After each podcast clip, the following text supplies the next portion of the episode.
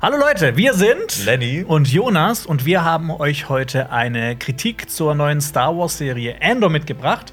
Und wir werden innerhalb des Videos einige spannende Fragen klären. Zum Beispiel, was könnte einigen die Lust an Andor nehmen? Warum ist die Abgrenzung zu anderen Star Wars-Serien Fluch und Segen zugleich? Und wieso sollte jeder Andor unbedingt anschauen? Und außerdem haben wir auch unsere Top 3 Lieblingsszenen aus der ganzen Serie mitgebracht. Und am Ende werden wir natürlich wieder Punkte vergeben von 1 bis 10. Und äh, freut euch auf viel Spaß äh, mit Star Wars. Intro ab.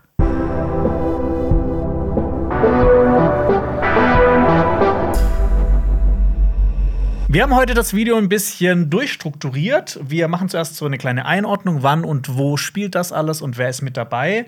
Ähm, dann haben wir die eigentliche Besprechung, wo wir die ganze Serie anhand von Kriterien wie Handlung, Figuren und Dramaturgie besprechen. Dann kommt natürlich das Fazit und die Punktevergabe. Und ganz am Schluss haben wir noch so einen Ausblick auf Staffel 2. Und äh, genau, direkt hier schon mal eine Spoilerwarnung. Äh, wir werden in der Kritik auch den ein oder anderen Spoiler bereit haben. Schaut euch deswegen erstmal alle zwölf Folgen an, falls ihr überhaupt gar nicht gespoilert werden wollt. Also, wir werden jetzt nicht auch nicht komplett alles spoilern, aber ich meine, ne, um auf Nummer sicher zu gehen, einfach mal äh, komplett Endo durchschauen, ist eh immer eine gute Idee. Das ist eine absolut gute Idee. ja. Und genau, wir haben schon vor einigen Wochen ja mal über die ersten drei Folgen gesprochen und waren da schon sehr angetan. Und wir haben im Vorfeld schon sehr viel drüber gequatscht über die Serie. Wir haben teilweise auch Folgen zusammengeschaut. Und ähm, genau, das haben wir heute alles mitgebracht. Und ich bin, ich, ich, freue mich schon, drüber sprechen zu können, Lenny. Es ist eine ganze Menge, äh, was wir mitgebracht haben. Und ah, ich, ich freue mich auch unfassbar, weil man kann auch so viel über diese Serie reden. Ja. Ne? Ah, ich, also auch nur so eine kleine Ankündigung. Wenn dann die zweite Staffel rauskommt, werden wir bestimmt auch Folgenbesprechungen machen, weil zur ersten haben wir das einfach nicht geschafft, wegen House of the Dragon und ähm, wegen Rings of Power. Aber das wäre viel zu viel gleichzeitig gewesen. Staffel 2 werden wir auf jeden Fall ähm, äh, besprechen, weil da, da kann man richtig viel drüber quatschen. Und ähm, Genau, viele fragen sich ja wahrscheinlich auch, wann spielt die Serie jetzt genau und was hat sie mit den restlichen Filmen und der Serie zu tun? Und damit kommen wir auch zur Einordnung. Ähm, genau, Andor spielt zwischen Episode 3 und Episode 4 in diesem großen Zeitloch. Ähm, und es geht um Cassian Andor und äh, den wir da als Rebellen ja eigentlich aus Rogue One ursprünglich kennen. Äh, und Cassian rutscht in die Anfänge und den Aufbau der Rebellenallianz. Und die ganze Serie spielt in der Galaxis verteilt. Die Handlung an sich beginnt fünf Jahre vor der Schlacht von Yavin. Ich habe dann auch mal nachgerechnet. Luke Skywalker wäre äh, zum Zeitpunkt von Andor ähm, 14 Jahre alt. Hm. Also zum Zeitpunkt von der ersten Staffel. Ja, das gute Teenage-Alter. Ne? 14 Jahre alt. Und explizit spielt Andor nach den Prequels, nach Solo und nach Obi-Wan Kenobi. Ungefähr zeitgleich mit Rebels. Und natürlich dann vor Rogue One und der Original- und der Sequel-Trilogie, das ist ja klar. Genau. Ja. Und du hattest ja auch schon Rogue One erwähnt. Yes. Rogue One ist ja ja, das Ding, worauf alles aufbaut, ein bisschen. Mhm. Oder beziehungsweise wo es hinführen soll. Mhm. Und damals war Rogue One ja inszeniert von äh, Gareth Edwards.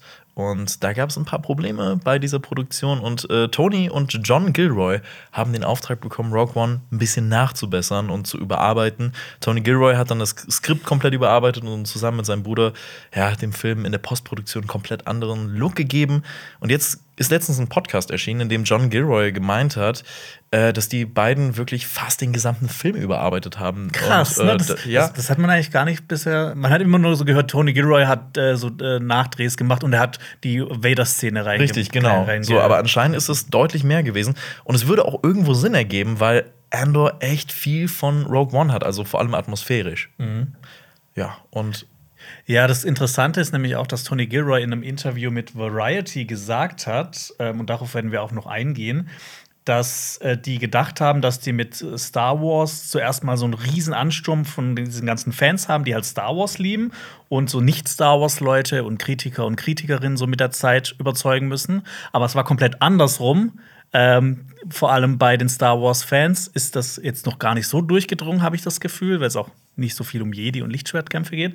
Aber bei den Kritikern, Kritikerinnen und bei so Nicht-Star Wars-Leuten ist die Serie echt richtig gut angekommen. Und er hat äh, quasi gesagt, we are chasing the audience, also wir jagen dem Publikum so ein bisschen hinterher. Das ist echt schade, Das weil, echt weil diese schade. Serie ist wirklich so gut und ich finde, mehrere Leute sollten die sehen. Und ich kann aber auch verstehen, dass es den Mainstream halt nicht so abholt. Vor allem, wenn wir jetzt ja gleich mal ein bisschen auf die Dramaturgie eingehen, Mhm. was da vor allem am Anfang so ein bisschen ja, passiert. Ja. Beziehungsweise nicht passiert. Ja, dann kommen wir eigentlich doch gerne schon zur Dramaturgie. Ich muss sagen, ich finde die Serie an sich eigentlich sehr interessant aufgebaut, weil du hast halt im Prinzip so mehrere Cassian, Cassian, Cassian Also. Kurzgeschichten innerhalb von der kompletten ersten Staffel. Du hast halt einmal so die Flucht von Ferrix, dann hast du den Überfall auf Aldani, dann hast du den Ausbruch von Nakina 5 und dann halt noch mal das Finale von Ferrix. Und diese Geschichte, die haben dann auch alle immer so wie so kleine Staffelfinale. Also die, die, die Folgen Reckoning, The Eye, One Way Out und die letzte Folge. Das sind immer wie so Mini-Highlights. Ähm, und parallel dazu, also diese, zu diesen Cassian-Kurzgeschichten, läuft halt noch so eine Nebenhandlung und mit diesen ganzen Nebenfiguren. Und alles kommt am Ende zusammen. Und ich finde das eigentlich echt clever gemacht und ungewöhnlich. Finde ich auch. Also, weil zum Beispiel wie bei Kenobi es sich nicht wirklich komplett auf eine Figur beschränkt, sondern halt, wie du schon gesagt hast, mehrere, also wirklich extrem viele Figuren auch hat und damit auch mehrere Handlungsstränge. Und ich finde auch, die passen perfekt dann zusammen, gehen auch stellenweise ineinander über. Und ja, es nimmt sich aber wirklich sehr viel Zeit, vor allem am Anfang, um all das zu etablieren. Und ich glaube, wir haben auch in unserem Podcast, wo wir darüber geredet haben, gesagt, das war jetzt ganz wirklich was anderes. Das war toll, diese ersten drei Folgen zu sehen, aber da muss jetzt auch was kommen. Da muss jetzt Ja. wirklich was passieren. Und ich glaube, dass das viele auch abgeschreckt hat, wirklich diese ersten drei Folgen, weil es braucht halt eben die Zeit. Und es geht Ja. nicht direkt los und Ich, ich muss aber auch sagen, ich finde darüber hinaus dann so die vierte und fünfte Folge, da passiert ist halt auch so viel zwischendrin. Da wird wieder viel aufgebaut und die sechste Folge, das Auge, das war so wieder so ein Highlight. Das heißt, für Leute, die jetzt vielleicht nicht so irgendwie so viel Sitzfleisch haben, ne, du hast halt zwei große Highlights mit der dritten und der sechsten Folge, aber so zwischendrin ist halt alles nur so ein Aufbau. Richtig, Und das ja. ist halt die komplette Hälfte von der ganzen Staffel. Richtig, aber, aber man muss auch danach sagen, also wirklich, wenn man die erste Hälfte geschafft hat, also bis, bis einschließlich Folge 6 halt äh, ja, durchgekommen ist, dann wird es nur noch geil. Also Ja. wirklich, also, also wirklich einschließlich Folge 6 und dann darüber hinaus, das ist wirklich ein reines Fest und ja, ne, also das geht halt dann irgendwann los. Ja, ich muss auch sagen, zur Handlung, ich, ich fand es einfach mal erfrischend, so eine kleinere Geschichte zu sehen. Beziehungsweise, ne, es geht ja um den Anfang der Rebellenallianz ähm, und auch um die Willkür und die oppressive Macht des Imperiums. Das ist ja das, auf was es hinausläuft, aber so die Geschichten, die es innerhalb erzählt, sind halt so ganz kleine Geschichten und ich finde, das sieht man viel zu selten im Star Wars-Universum, wo es halt immer um Jedi geht, um Lichtschwertkämpfe, um die Macht und das hat hier alles ja überhaupt gar keine Bedeutung. Also das kommt ja überhaupt nicht vor, das wird irgendwie auch stellenweise gar nicht gesagt. Also fand ich schon, irgendwie fand ich es erfrischend, mal nicht die ganze Zeit was von Jedi und Machtkämpfen und sowas zu hören. Ich, ich finde es auch super. Also ich, äh, weil Star Wars ist ja eben so viel mehr und ich finde es auch super interessant, dass eine Serie über eine Figur, die in einem einzigen Film nur vorkommt, einen so viel mehr abholt als eine Serie über eine Figur, die man seit Jahrzehnten lieb gewonnen hat und auch wirklich innig liebt, nämlich Kenobi. ne? Ja. Und Oder über eine Figur, die einfach cool aussieht und wo Ja. man gemerkt so, okay. okay, so, so viel Es- Inhalt steckt da gar ja, nicht es, her. Ja, Hm. es, es gibt coole Sachen zu, Obi äh, Like zu, zu, zu äh, Boba Fett, aber irgendwie die Serie hat es jetzt auch nicht geschafft, das so spannend zu erzählen. Ja, nicht, nicht wirklich. Aber was mir auch aufgefallen ist, ich finde allein die Tatsache cool, dass die Serie endlich mal wieder Folgentitel hat. Weil bei Book of Boba Fett und Kenobi gab es nur Chapter, Part 1, 2, 3, Schlag mich tot. Ne? Und jetzt hier auch wirklich wieder Folgentitel wie bei Mandalorian. Und das finde ich, äh, macht schon ein bisschen was. Ja, ich finde, äh, ne, manchmal ist das auch so ganz clever und du denkst dir so, aha, deshalb habt ihr das so genannt. Mhm. Ja, ne? Ähm, auch so eine Sache, was jetzt aber auch immer mehr kommt ähm, über die Jahre, ich meine, so die Originaltrilogie, das war ja so ein ganz klares Schwarz und Weiß. Es gab ganz wenige Figuren, die so im Graubereich drin waren, sowas wie Han Solo mit Han Shot First äh, zum Beispiel. Und äh, das finde ich auch mega cool an der Serie, dass das einfach diese Graubereiche noch mehr erforscht. Du hast halt mehrere Rebellengruppierungen, die sich teilweise auch gegenseitig opfern und auch auf, nur auf ihren eigenen Vorteil bedacht sind und auch voller Misstrauen gegen andere Rebellengruppierungen sind. Und aber auch innerhalb des Imperiums gibt es irgendwie so Intrigen und so verschiedene Strömungen, auch innerhalb des imperialen Sicherheitsbüros, das wir ja ganz oft sehen. Und ich meine, das wurde ja auch schon in Rogue One angedeutet, aber ich finde, Andor hat es geschafft, das noch mal so ein bisschen, ich meine, hat er auch viel mehr Zeit als so ein zweistündiger Film. Ähm, das hat es einfach geschafft, das noch mal so ein bisschen mehr auszubreiten, das aufzudröseln und das zu. Das hat mir einfach voll, voll Spaß gemacht. Ey, mir auch wirklich, weil wenn du Star Wars halt eben von Episode 4 bis 6 jetzt vor allem kennst, dann ne, ist das schon ein bisschen ja, simpel alles. Du hast das Imperium und du hast die Rebellen gut gegen böse irgendwo. Natürlich gibt es da immer Graustufen dazwischen. Aber erst so, finde ich, mit Endor jetzt auch, wird das so richtig, wirklich bis ins kleinste Detail aufgeschlüsselt, wie zum Beispiel das Imperium strukturiert ist. Es mhm. gibt den Imperialen Senat, es gibt ISB und äh, also das Imperiale Sicherheitsbüro, ne? Mhm. Ja. Ähm, und auch bei den Rebellen halt wirklich, dass es, wir noch keine einheitliche Rebellion haben, sondern halt, wie du auch schon gesagt hast, diese verschiedenen Rebellengruppen die ja stellenweise auch sich nicht wirklich trauen können und auch ihr eigenes Ding durchziehen und ich finde, das macht einen sehr, sehr guten Eindruck. Ja, äh, wo du darüber gesprochen hast, dass, ähm, äh, über das Imperium.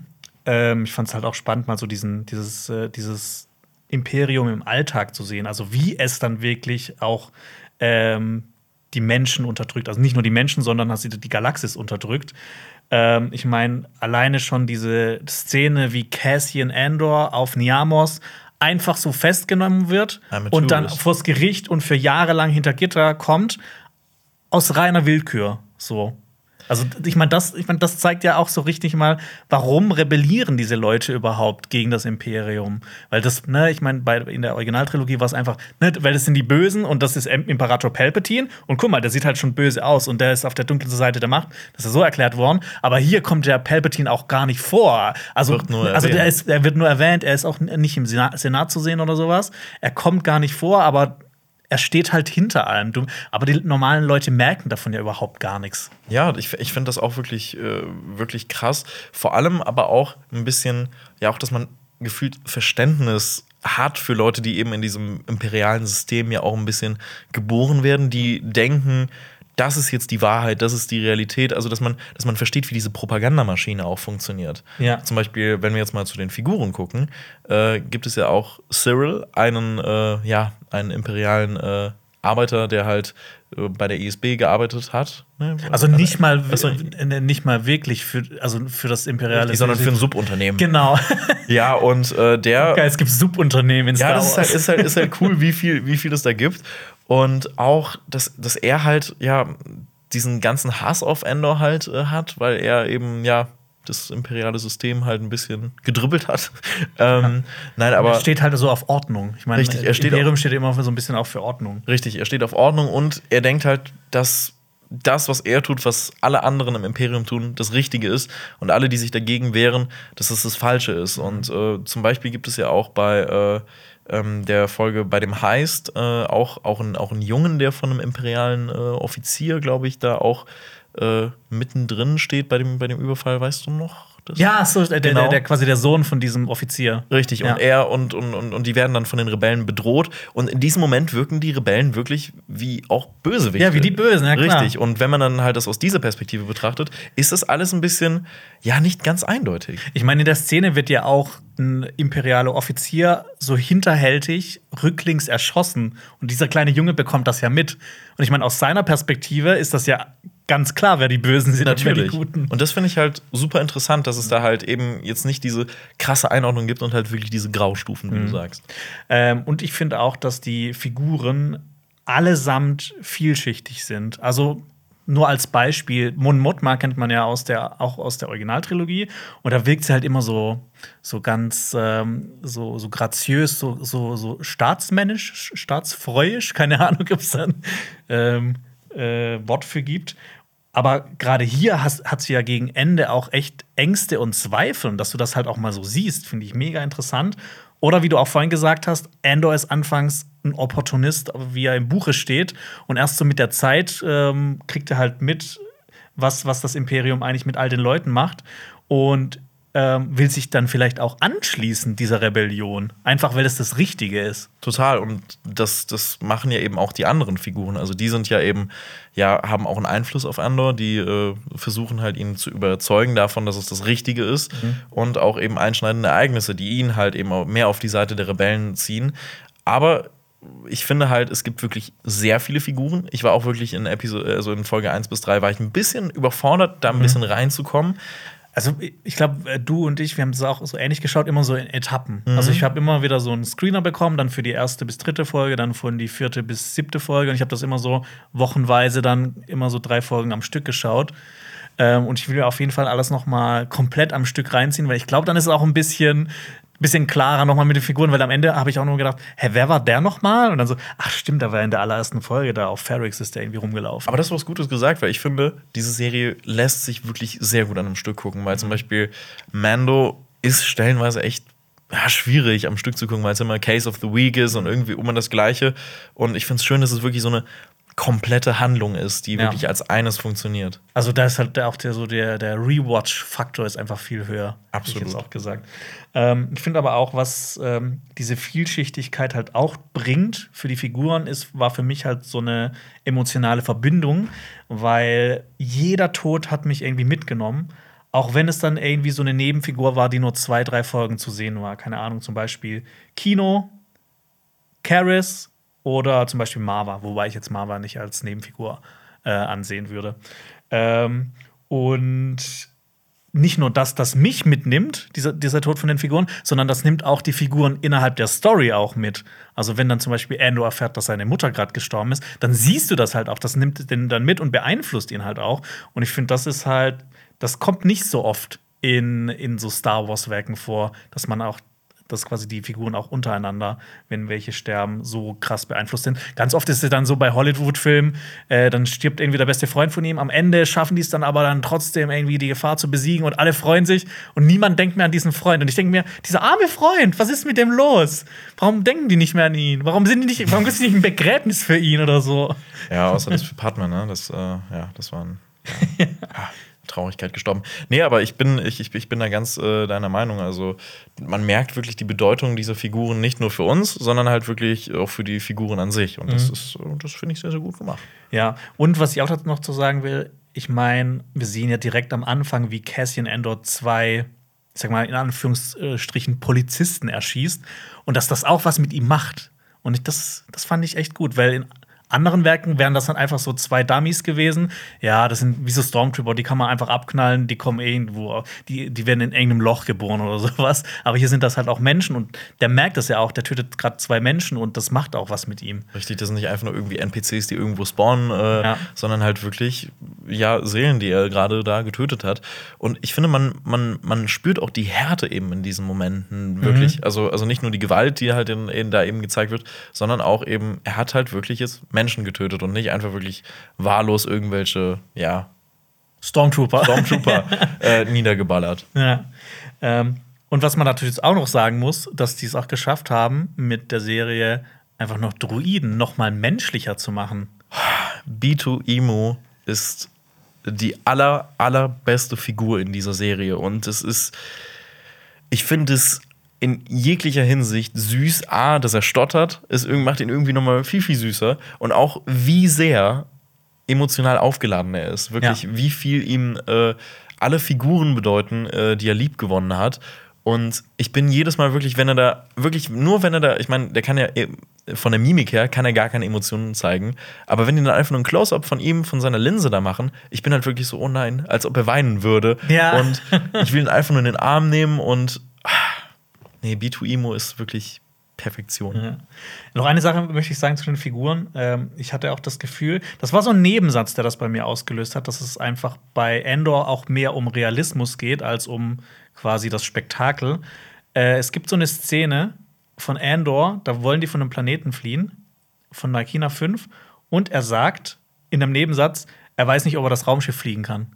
Und Und das fand ich schon so krass, weil eigentlich ist bei Star Wars, alle können alles fliegen und alle können irgendwie mit allem umgehen. Aber das hier, ne, dass er nicht weiß, ob er jetzt mit diesem Transporter da fliegen kann, fand ich voll cool. Fand ich auch. Oder auch bei, bei der Folge The Eye. Also er war ja auch ein bisschen, äh, die, die waren ja alle da ein bisschen überfordert, als sie da geflohen sind. Deshalb Ja. war jetzt nicht so ein Manöver, wo die das perfekt einfach geflohen sind, sondern es gab wirklich Schwierigkeiten für, für die Figuren. Und es war halt auch etwas, wo man nicht weiß, schaffen die das jetzt wirklich? Ja. Also es ist halt nicht wirklich, okay, das sind die Helden, die, klar müssen die da jetzt von kommen, äh, sondern man hat halt echt, man hat mit denen gebankt. Ja, also natürlich mit, ich meine, Cassian Endo, wir wissen ja, er wird in Rogue One vorkommen. Deswegen, ja, aber gut. die Serie hat es halt geschafft, dass auch die Nebenfiguren einmal ins Herz wachsen.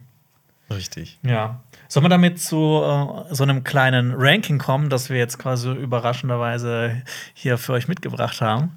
Wir haben nämlich ähm, so ein kleines Ranking unter uns gemacht, ähm, unsere Top 3 Schauspieler und Schauspielerinnen. Ja. Würdest du anfangen wollen? Ja, klar. Bei mir ist auf Platz 3 auf jeden Fall, ähm, also bei mir ist es auch so, Top 3 Schauspieler, Schauspielerin, ist auch ein bisschen vermischt mit Top 3 Figuren, weil ich finde, das, das oft kommt das. Ich meine, wir machen jetzt hier eine Top 3, aber alle Schauspieler Wirklich? und Schauspielerinnen in dieser Serie waren absolut grandios. Ich kann, ich kann da wirklich keinen sagen, wo ich äh, nicht gedacht habe, die Person spielt nicht mit Leidenschaft da. Ja. Äh, bei mir ist auf Platz 3 Fiona Shaw als Mara Andor. Gerade äh, auch durch die letzte Folge und dass mich ihr Tod so mitgenommen hat. Ja, das kann ich sehr gut nachvollziehen. Äh, ich würde da eigentlich auch mitgehen. Ich hatte sie, ich hatte sie auch aufgeschrieben, aber ich habe ja vorhin gemerkt, dass du die auch schon aufgeschrieben hast. Deswegen habe ich das jetzt mal ein bisschen abgeändert. Ich habe bei mir Stellan Skarsgård als Luthen stehen. Ah. Ähm, vor allem, weil ich finde, häufig, wenn es so namhafte SchauspielerInnen sind, dass ich denke, die machen das echt nur wegen der Kohle und spielen das einfach runter. Ja. Aber bei ihm habe ich wirklich das Gefühl gehabt, okay, er, er, ich weiß nicht, ob er wirklich Star Wars so sehr liebt oder, oder ob es ihm egal ist, aber man merkt trotzdem, dass ihm die Rolle, die er da spielt, wirklich was bedeutet. Ja, Stellan Skarsgård, der war 100% Luthen. Richtig, so. Und das, äh, das war äh, fantastisch. Bei mir auf Platz 2 ist Denise Goff als Dedra Miro, die imperiale Offizierin, die, ne, ich meine, ich fand sie trotzdem irgendwie sympathisch, obwohl sie eine imperiale ähm, Offizierin ist, die nicht sehr nett ist zu den Leuten, die nicht sehr nett ist zu ihren Untergebenen und die auch äh, unter anderem zu Folter greift. Ähm, und ähm, ich, ich finde, bei ihr war bei, bei ihr war es, da haben wir gerade drüber gesprochen, wie sie halt wahrscheinlich aufgewachsen ist, so in, mit diesem Denken, dass das Imperium einfach äh, so das Gute ist im Universum, äh, in der Galaxis. Und äh, wo ich mir immer wieder gedacht habe, was wäre passiert, wenn das nicht so gewesen wäre? Wäre sie dann eine ganz- andere äh, Frau geworden. Genau. Deshalb bei mir ist auf Platz 2 Denise Goff. Ich finde das, ich, ich find das auch äh, bei ihr super interessant. Und äh, wenn man ihr eine Brille aufsetzt, sieht sie halt auch einfach aus wie Alice Weidel. Ne? Also, Stimmt, ja. Das ist, äh, muss man halt auch sagen. Ähm, bei mir ist auf Platz zwei Genevieve O'Reilly als Mon Mothma. Ja. Und ich finde, wie du das eben wunderschön gesagt hast, sie bringt dieser Figur noch mal eine komplett neue Ebene, weil man hatte sie halt eben früher nur als ja eben dieses, äh, diese Staatsperson äh, gesehen, die halt ein bisschen darüber geguckt hat, wie das alles läuft von den Rebellen. Und jetzt gibt es halt einfach nochmal eine komplett emotionale Ebene von ihr, wie sie halt im Hintergrund versucht, Ja. eine Rebellion aufzubauen. Ja, mit ihrem, mit ihrem Duschback, Mann. Oh ja, ich habe auch wirklich gedacht, gibt es das erste Mal eine Scheidung in Star Wars? weil, weil ich habe gedacht, die haben sich so, äh, also es war wirklich so ein Arschloch, dieser Ehemann. Aber der hat das auch so gut gespielt. Es war Ich wirklich kann mal perfekt. Gucken, wie der Schauspieler Der war, der, auch- ach, der war, der war auch so unsympathisch, aber ich fand das, ich fand das echt toll. Also Ähm, diese. die Figur heißt Perrin Feather und wird von Alastair Mackenzie gespielt. Okay, das hat er gut gemacht. Ja, der der hat diese Douchebagness richtig gut äh, rübergebracht. ja. Genau, damit kommen wir zu meinem Platz 1. Und du hast ihn gerade schon genannt. Äh, Stellan Skarsgård ähm, ist nicht Diego Luna, es ist Stellan Skarsgård als Luthen Rail. Ähm, ich meine, Stellan Skarsgård ist ja auch außerhalb von Star Wars einer der größten und besten Schauspieler aller Zeiten, würde ich jetzt mal behaupten. Ich meine, der kommt ja auch aus einer sehr begabten Familie, Ja. wo irgendwie alle seine Söhne Schauspieler sind, Die- die auch alle bekannt sind. Ich will einfach deren Gene haben. Und ähm, ich, ich mochte äh, also bei ihm vor allem so diese, auch dieses du, äh, Dualistische bei ihm. So einerseits ist er halt so dieser knallharte Stratege, der auch seine eigenen Leute opfert, der äh, auch quasi einfach für seine Rebellengruppierung so einsteht und auch den anderen Rebellengruppierungen so auch so ein bisschen egal sind. Auf der anderen Seite ist aber halt auch so dieser extravagante Schwätzer und Charmeur, wenn er in seinem Antiquitätenladen irgendwie die, äh, den Leuten irgendwelche Sachen ähm, anredet. Richtig. Genau. Und wie er dann schnell auch einfach wirklich die Mine wechseln kann, so wenn, wenn er dann über Rebellenthemen redet oder halt so tut, als ob er irgendwie Mon Mothma irgendwas anbietet. Ja. Das finde ich, find ich auch super. Ähm, ja, dann hau ich einfach mal meinen Platz 1 raus. Und das ist Andy Circus als äh, ja, Kino Loy. Und es ist, ah, das ist, äh, es ist so eine tolle Figur, die halt eben ja sehr egoistisch anfängt und halt eben auch dann irgendwann erkennt äh, in dem Gefängnis, ja, okay, wir müssen doch zusammenarbeiten, wir müssen hier kämpfen dafür, dass, dass wir alle an Freiheit bekommen. Und ich fand es super interessant, weil ich auch niemals gedacht hätte, dass das irgendwie in einer Form in Star Wars jemals erwähnt wird. Die Idee eines Funktionshäftling, äh, Fun Funktionshäftlings.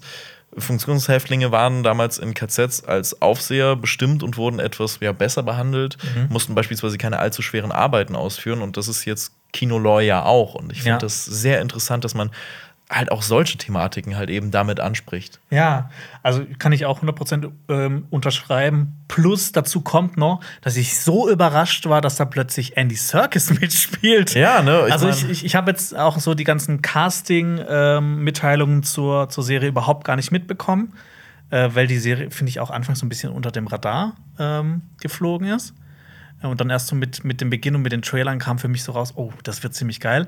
Aber zu Andy Circus habe ich nie irgendwie ein Wort gelesen. Ich habe mich so gefreut, ihn zu sehen, weil ich den auch außerhalb von Star Wars einfach großartig finde, was der alles macht. Und, und Star Wars hat er auch eine, für eine der besten Figuren mitgetragen mit Snoke. Also er ist jetzt doppelt jetzt vertreten. Alter, in was für krassen Franchise ist der auch ver vertreten? In Herr der Ringe, er ist in Star Batman. Wars, er ist in Bat Batman? Er, ist, er war Alfred. Stimmt. Und er ist in Marvel. Stimmt, ja. oh Gott, er ist ja, also Andy Circus hat seine Finger überall im Spiel. Ja, ich, ne? ich versuche immer so, so ähm, Schauspieler und Schauspielerinnen zu, äh, mir zu überlegen, die in so vielen wie möglich, wo diesen ganz großen Franchises drin sind. Aber er, er ist schon er ziemlich gut. Er ist Game of Thrones fehlt jetzt noch. Ja, oder, oder, oder, oder Star Trek noch, ne? Oder Star also, Trek, das, das kann ich auch noch mitnehmen. Aber ich meine, äh, Episode 8, finde ich, hat er auch definitiv ja, ein bisschen, bisschen besser gemacht, als alle anderen das finden, wahrscheinlich. Bitte was? Ja, ja, was aber Episode 8 ist, ich finde ich find Episode 8 gut. Ne? Also hat, hat, hat, seine, hat seine Elemente, die nicht so gut sind, aber im Kern ist es eine gute Idee. Das schockt mich jetzt ein bisschen. Jonas, du findest Episode 8 gut. Ich finde Episode 8 gut. Jonas, du sagst, die Leute sollten Cinema Strikes Back abonnieren. Leute, abonniert Cinema Strikes Back! Um keines dieser tollen Videos und dieser tollen kleinen Dinge, die Dinge. wir tun, zu ja. verpassen. Puh. Das haben wir sehr gut inszeniert, würde ich das sagen. War, ja, das Mensch, das war hier. Ah, ist auch wieder eine gute Überleitung. Mensch, also hier läuft es ja. ja läuft es wie bei Andor. Ja, das, wir, wir, würden jetzt äh, zur Inszenierung kommen, weil da würden wir auch gerne ein bisschen drüber quatschen. Ähm, einerseits natürlich das Visuelle, also Kameraarbeit, CGI ähm, und äh, ja, das. Und andererseits natürlich äh, was auch bei Star Wars immer sehr wichtig ist, Musik und Sound. Total. Ähm, willst du einfach mal beginnen? Ja, also ich finde, man hat das halt schon bei den Trailern gemerkt. Also ich habe die äh, ersten beiden Trailer wirklich auch mir mehrmals angeguckt, weil ich finde die so gut immer noch. Also ich gucke mir gerne Trailer an, weil ich finde, ja. ich finde, man, find, man sollte Trailern auch irgendwie Gute Trailer. Mehr, mehr Aufmerksamkeit geben. The Batman zum Beispiel. Ja. Ähm, aber ja, mir hat es halt bei den Trailern schon richtig viel Bock gemacht, weil es hatte so einen eigenen Look. Es war deutlich düsterer und ich finde, es hatte ein bisschen Dune-Vibes. Ähm, mhm. So vor allem mit den Klängen, dann als der Typ da eben auf diesem, auf diesem Turm, der ja so einen Glockenturm symbolisieren soll, mhm. äh, halt da eben auf dieses Metall gehauen hat. Und ja, das wurde dann mit der Serie bestätigt, weil es ist wirklich eine deutlich düstere äh, Star Wars-Serie. Sie ist ernster, sie wirkt erwachsener und einfach dreckiger. Mhm. Kann ich unterschreiben. Also mir hat der, mich hat der Look auch sehr, ähm, nee, mir hat das der Look auch angetan. Ähm, eben was du gesagt hast, dieses erwachsene, düstere. Ich finde es auch so, so bisschen der Gegenentwurf zum Beispiel von dem Star Wars, das wir aus Episode 2 zum Beispiel kennen, wo alles ein bisschen bunt und flashy war. Ähm, ich mag es aber auch, dass es beides gibt. Also ich mag halt bei, bei Star Wars sowieso komplett, dass das irgendwie irgendwie so, es gibt alles. Richtig. Ähm, und was ich halt toll fand, war auch im Vergleich jetzt, im direkten Vergleich zu Obi-Wan Kenobi oder Boba Fett oder Mandalorian, dass echt sehr viel an echten Schauplätzen gedreht wurde, ohne dieses ähm, The Volume wird es ja genannt, oder ähm, auch ähm, Stagecraft, wo man einfach mit animierten Hintergründen statt Greenscreen arbeitet, was, wenn man es richtig einsetzt, echt gut sein kann, aber was ich finde, dass, dass das halt in den ganzen Star Wars-Serien viel zu oft benutzt wurde. Und ich finde, allein da schon hebt sich das von, von den anderen Star Wars-Serien ab. Und das mag ich. Ich mag sowieso, wenn man an echten Schauplätzen dreht mit Practical Effects. Und ich glaube, das Einzige, was mir animiert als, als Alien oder als Tier aufgefallen ist, ist mal eine Möwe, die irgendwie da auf Niamos so wegfliegt. Ja, aber, aber, aber wie du, ja, genau. Also es ist halt eben kein CGI-Overload. Und wenn das CGI halt eben eingesetzt wird, passt es halt eben Das gut in die Welt. krass. Und ich finde, das ist halt das Beste, was man machen kann. Und was ich auch generell vom World Worldbuilding her super finde, ist halt eben, dass es einen Mix aus Realem gibt. Äh, also Coruscant fühlt sich stellenweise so, so ein bisschen an wie so ein Hochhausbezirk in Deutschland. Ähm, wenn man halt eben zu den ganzen Wohnungen geht, wo Cyril. äh, Frankfurt. Richtig, Frankfurt ist einfach. Coruscant ist Frankfurt. So, wir haben es jetzt offiziell. Das ist, äh, ja, irgendwo gibt es in Star Wars auch Haftbefehl. Wer könnte äh, Max, Max Rebo Feature Haftbefehl. Das wäre, ist, das ist mein großer Traum. Aber es gibt halt eben auch diese, dieses Spacige halt eben. Auf äh, Morlana One gibt es ja dieses Cyberpunk-Bordell auch. Ja. Und das, damit fängt die Serie an und ich war Ja. so, wow, das habe ich auch so noch nicht gesehen. Ja, und natürlich das Beste, wir sehen keine fucking Tatooine wie in allen Serien. Ja, das, ist, das war meine große, große Befürchtung, ob wir das noch tun, aber Ich nein. mag Tatooine, aber ich mag nicht Tatooine in jeder Star Wars-Serie. Wir hatten es bisher in jeder Star Wars-Serie. Ja. Und ich, find's, ich Ja. hoffe, es bleibt auch so, dass es hier nicht ist. Aber natürlich auch ähm, im Audiobereich kann die Serie, hat, hat die mich komplett äh, abgeholt. Ähm, ich fand, dass vor allem der Soundtrack komplett eigenständig war. Also es wird auch komplett auf diese bekannten Motive verzichtet. So dieses, ne, ich meine, das ist ja eigentlich. Das ist ja fast inzwischen so ein billiger Trick geworden, schon bei so Star Wars-Serien. Ja, dann spiele ich jetzt hier das Force-Theme an. Oder ich spiele hier irgendwie den Imperial, Imperial March. Sowas wie bei, bei Obi-Wan Kenobi dann zum Beispiel, gerade so in der letzten Folge. Ähm, und das mochte ich auch. Einfach, weil es nicht die ganze Zeit, weil du nicht die ganze Zeit damit so zugeschissen wirst. Und es gibt halt auch so mega außergewöhnliche Soundtracks, die ich auch, wo ich mir gedacht habe, so, ich wusste nicht, dass ich das gebraucht habe. Zum Beispiel dieser, das muss jetzt hier auch unbedingt eingespielt werden, dieser Soundtrack äh, an dem Strand von Niamos. Dieser, dieser, das ist ein richtiger Banger.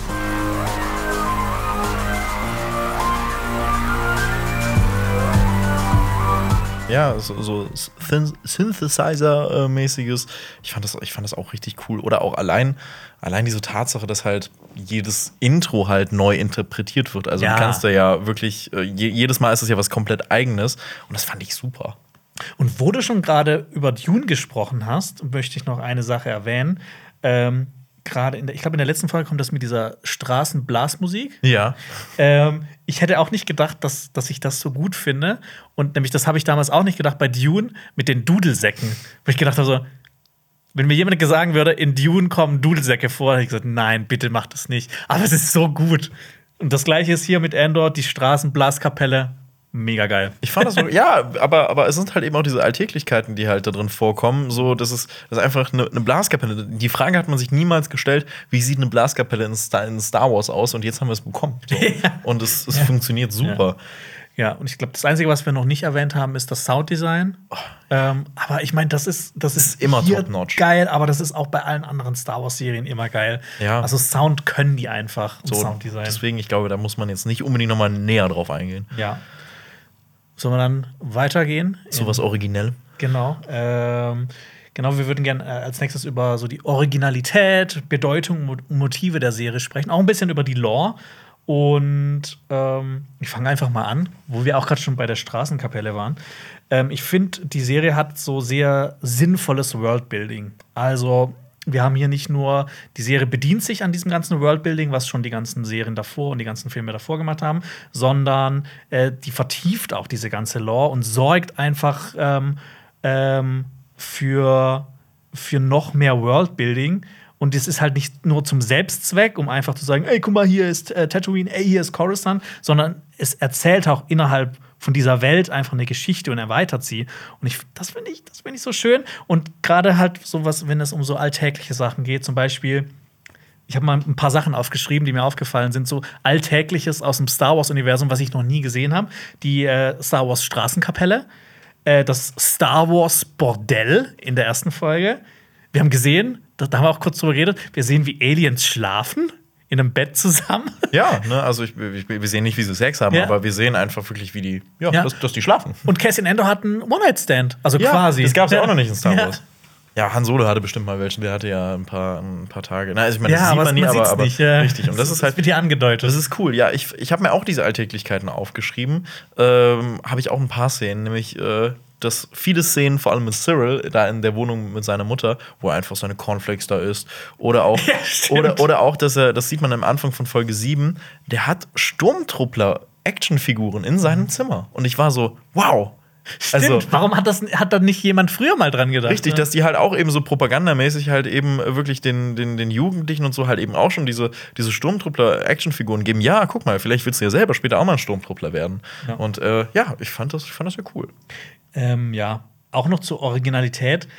Ich finde, diese ganze Serie betreibt absolut oder fast gar keinen Fanservice.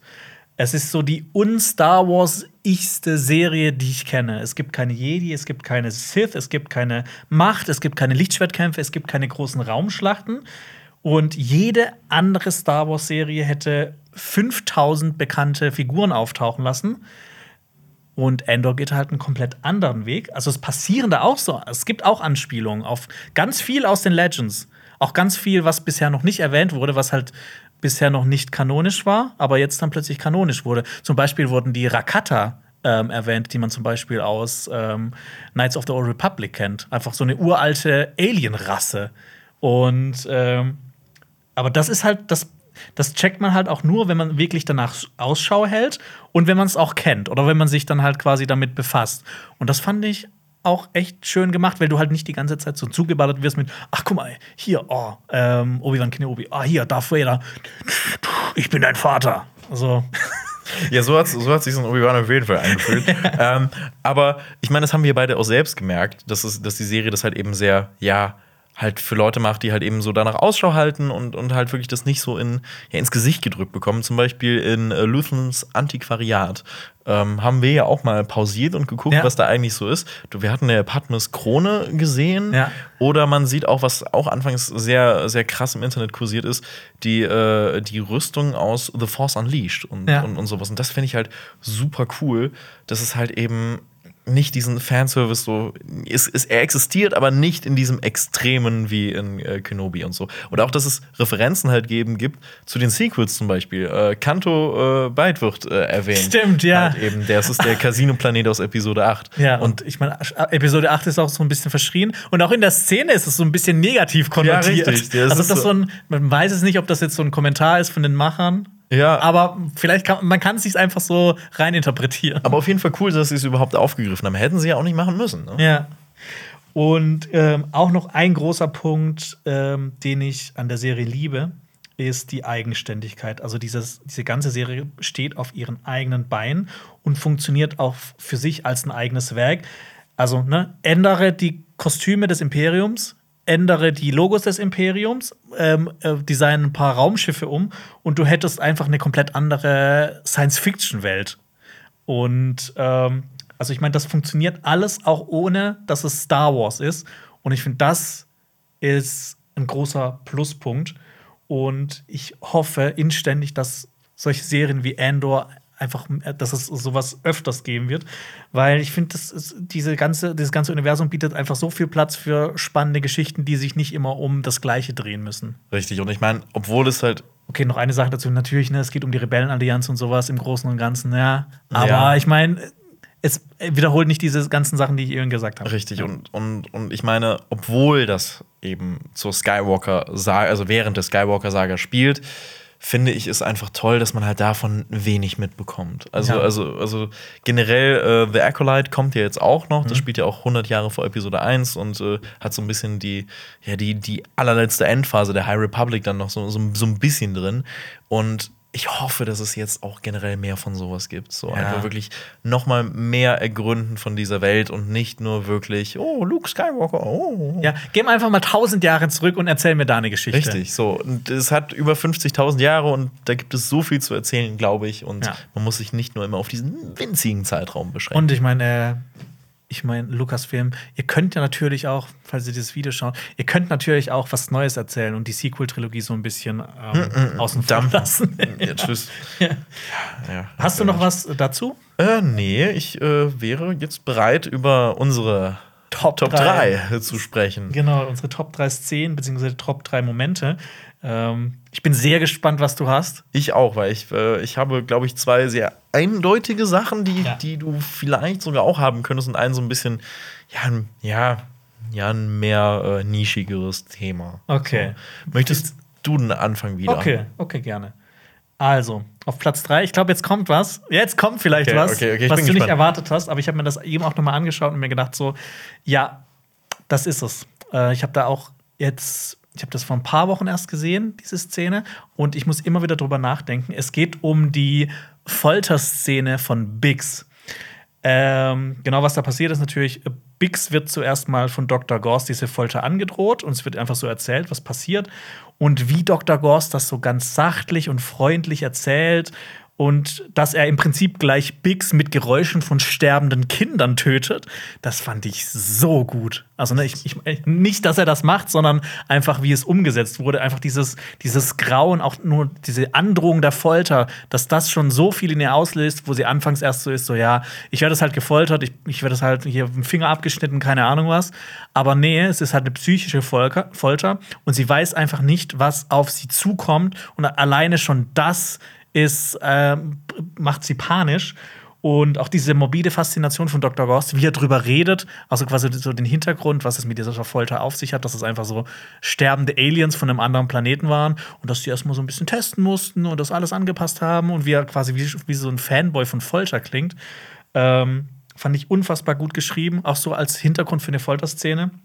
Und einfach so eine kleine Szene in diesem ganzen Gefüge, die das für mich so krass aufgewertet hat ich, ich, ich, kann nichts anderes sagen, als das ist äh, eine sehr gute Wahl, weil ich meine, es gab halt schon mal in Star Wars Machtfolter in den Sequels, aber es, es gibt ja auch die Szene in der, in der Originaltrilogie, sorry, dass ich unterbreche, mit, mit wo Han Solo gefoltert wird und das ist eher so was Slapstickiges. Du hörst also im Hintergrund so ah, ah, uh, ah, uh. Richtig, also und, und, und hier merkt man einfach, dass es wirklich drastisch ist, dass es ernst ist und dass es Folgen hat. Richtig, ja. und das finde ich, find ich auch wirklich super cool. Also ja, cool, ne? Folter, ja. ne? Ja, aber du weißt, wie ich es meine. Ja. Ich habe jetzt Platz 3 den Moment, der, den du vielleicht nicht hast, ähm, aber der äh, ja mein nischigeres Ding ist.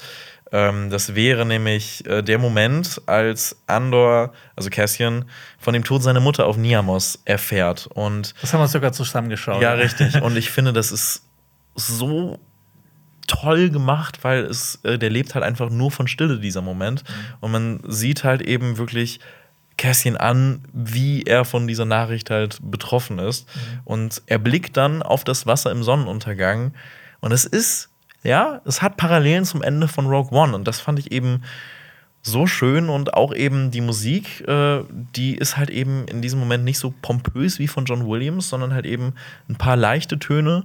Und ich finde, das macht das Ganze noch mal ein bisschen, ja, dramatischer. Und mhm. äh, ich fand den Moment echt sehr ja, der ist mir sehr nahe gegangen. Ja, das ist einfach so ein, so ein schöner, kleiner Moment.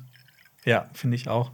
Und ich meine, wenn er dann zur Sonne schaut, ich meine, du hast theoretisch auch immer noch die Referenz zu, ja, den, äh, zu den Doppelsonnen von äh, Tatooine. Richtig, aber ja. ja, ne, also es ist auch nicht so explizit.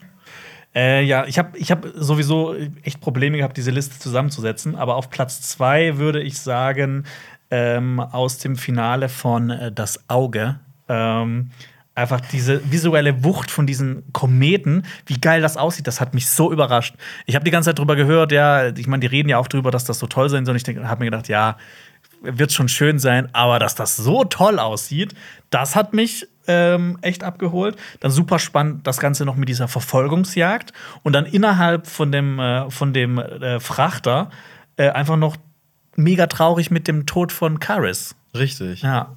Ich muss jetzt sagen, es ist auch bei mir Platz zwei. So. Also, also ich kann dem nichts mehr hinzufügen. Das ist ein Augenschmaus visuell. Ich finde aber auch generell die gesamte Folge halt super, weil es halt eben diese Heist-Mission ist. Es hatte so ein bisschen, ja, so ein bisschen shady Vibes alles. Und ich finde, das auch toll, wie da die Figurenkonstellation neu aus, ja, auf, ja, aufgewühlt wird. Mhm. Dadurch vom Ende der Folge, wo halt dann eben man denkt, okay, jetzt schließt sich Andor bestimmt den Rebellen an, aber nee, der macht danach wieder sein eigenes Ding. Und äh, dann gibt's äh, ja auch von dem einen, aha, der der auch die verraten wollte und den äh, Cassian dann Ich, tötet. ich, ich finde es für dich heraus. Dankeschön, das ist Ja. sehr lieb. Äh, das ist Arvel Skeen. Richtig, ja. Ich Und habe ich hab mir, wenn ich auch so ein bisschen Probleme hatte mit den Figuren, ich habe mir immer noch hinten dran geschrieben, so bei, bei äh, Mutmas Mann, bei Perrin Feather habe ich hingeschrieben Mons Mann und bei, bei Arvel Skeen habe ich hingeschrieben Shady. Slim Shady war ja. Ja, ähm, ja aber ich finde äh, das auch toll, halt eben, wie du gesagt hast, auch Karas Tod war da auch super traurig. Und ich fand es dann auch schön, dass das dann später nochmal äh, noch mal aufgegriffen wurde, als Cassian dann sein Manifest dann später liest in der, ja, äh, in Letzten, ähm, vorletzte Folge war das. ja, ne? genau. Und dann hört man aus dem Off halt noch mal äh, die Stimme von Karis. Ja. Und ich fand das sehr Und ich meine, das habe ich ja vorhin schon gesagt, das war so eine dieser Nebenfiguren, dessen Tod mich einfach, oder deren Tod mich so mitgenommen hat. Total, Ja. ja. Ich hätte auch mehr von dem gerne noch gesehen, weil der war so, so unschuldig und noch Ja. Und Platz 1, ich glaube, da hast du wir auch gleich. Das ist auch gleich. Aber ja. ich finde, das, ich meine, das, das muss man nehmen. Es, es, es geht nicht anders. Es ist, äh, möchtest du sagen. ja. Äh, der Moment, als Jar Jar Binks äh, in die Scheiße tritt. Nein. nee, ähm, Oh, Mensch, ja. der schöner kann, Moment der zerstört. kann überraschen, ja, Mensch. Also, ho, ho, ja, ja, Mensch. Jetzt fühle ich nichts mehr. Jetzt fühle ich nichts mehr. Äh, can swim. Ich kann nicht schwimmen. Ähm, Kino. Ja, das Äh, war. das ist quasi sein, sein Untergang. Ähm, auch wenn es jetzt ein bisschen cringe klingt, aber äh, ne, der war dann so in diesem Moment lieber stehen sterben als auf den Knien leben. Ähm, und alles, ne, was auf diesen Moment so hingeführt hat und dann so zwei oder drei kleine Worte, can't swim, die alles kaputt machen. Ich fand das. Fand ich so großartig. Ich fand, äh, ich fand das, das hat mich wirklich emotional komplett zerstört. Ich Ja. war dann so, nein, als ob, nein, warum, nein, warum hast du das getan? Und du weißt auch die ganze Zeit, der weiß es schon. Der weiß es schon ab dem Moment, dass, äh, dass die ausbrechen, dass das nicht funktioniert. Richtig, weil es gibt ihn. ja eigentlich keinen anderen Ausweg von, von, von diesem Ja. Gefängnisinsel da. Aber ich muss auch generell sagen, diese gesamte Folge ist seit mehreren Jahren äh, das gewesen, was ich in Star Wars noch nie erlebt habe, nämlich so emotional gefesselt zu sein. Also, das habe ich seit Jahren nicht mehr gehabt. Okay, gut, das, das Clone Wars-Finale könnte man da noch nennen. Aber die Folge hatte wirklich alles. Also auch, äh, die ist super spannend. Man hat die ganze Zeit mitgefiebert, wirklich, dass die es alle schaffen. Und es ist so toll. Also, also wirklich dieses. Dann darfst du dich Perfektion. bei ähm, Bo Willimon bedanken, der Ah. die, nee, die die zehnte, neunte und achte Folge geschrieben hat ähm, und der mal der Showrunner war von House of Cards. Hm, das heißt, der Typ hat's drauf und das merkt man auch. Ja, also der, der hat auch noch äh, Filme geschrieben wie Ides of March, fand ich auch extrem cool. Also der ist halt, der hat ganz oft so Sachen geschrieben, die ihn so so Polit-Thriller. Ähm, dass er jetzt hier so eine Gefängnisfolge inszeniert, fand ich, fand, ich auch. Vielleicht wollte er mal ein bisschen wegkommen von, Ja. von, dem, von dem ganzen Ja. politischen, Aber ich find auch- finanziellen. Die, die erst, erste Staffel von House of Cards und dann auch noch die ersten Staffeln, die sind ziemlich gut. Okay, gut, dann werde ich da auch mal reinschauen. Ja. Damit kommen wir zum Fazit. ja. Willst, willst du dieses Mal beginnen? Ja, also wir können es ja, ich meine, man hat es ja mitbekommen, wie wir die Serie jetzt so im Großen und Ganzen finden. Ähm, deswegen machen wir es recht kurz, denke ich mal. Äh, ich finde, so hat man Star Wars tatsächlich noch nie gesehen. Ähm, das wurde immer irgendwie bei sehr vielen Schlagzeilen gesagt, ja, Andor ist anders und ähm, das ist was komplett Neues. Aber es stimmt auch irgendwo einfach. Es setzt neue Maßstäbe für Star Wars-Serien in der Zukunft, an denen man sich erstmal messen muss. Und ich hoffe auch, dass die diesen Standard auch weiter behalten, weil das sollte Star Wars sein. Und inszenatorisch, storytechnisch kratzt diese Serie, kratzt diese Serie wirklich am Status perfekt. Ja, wenn dieser etwas träge Anfang halt nicht wäre. Aber das ist wirklich auch Meckern auf hohem Niveau. Wie viele Punkte würdest du da geben? Ach so, ja, genau. Deswegen würde ich äh, 9 von 10 Punkten geben. Neun von zehn Punkten. Äh, was du gesagt hast, kann ich auf jeden Fall unterstreichen. Ähm, fand auch den, das kommt langsam in Fahrt, aber so ab der zweiten Hälfte der ersten Staffel war ich sowas von hooked. Ähm, ich glaube aber, dass es einige Leute abschrecken könnte. Und ich finde, der Veröffentlichungszeitraum war mit dem Start von Rings of Power und House of the Dragon davor, war echt so ungünstig gewählt, dass die Serie so ein bisschen auch untergegangen ist in dem Marketing von Rings of Power und von House of the Dragon, die beide für sich irgendwie gefühlt die größeren Serien sind mit mehr Budget, obwohl Andor an sich ja schon ultimativ teuer war. Ähm, aber ich hätte auch niemals gedacht, dass ich eine Serie über eine Nebenfigur aus einem einzigen Star Wars-Film so toll finden könnte. Äh, und dass das so die beste Star Wars-Serie ist, die ich bisher gesehen habe. Und die mich auch immer ins Schwärmen bringt und worüber wir uns irgendwie stundenlang unterhalten können. Ich meine, wir haben, wir haben so ungefähr geplant, ja, das Video wird eine halbe Stunde lang. Und ich sehe hier schon, wir, wir haben schon 50 Minuten. Ich habe auch ab der Mitte gemerkt, so, ja, das wird Ja. nichts mit unserem Ziel. Und wir haben uns wirklich heute schon sehr zurückgehalten, glaube ich auch. Wir könnten, also wir haben auch im Vorfeld schon irgendwie so gefühlt stundenlang gequatscht. Es macht einfach richtig Spaß, darüber zu, zu sprechen und deshalb gebe ich der Punkt, äh, der Punkte. Der Punkte gebe ich 10 Endors. Nein, äh, Endor gebe ich 9 von 10 Punkten. Und äh, ich freue mich auch drauf, da Folgenbesprechungen zu machen, die dann wahrscheinlich, glaube ich, erst gegen 2024 kommen werden.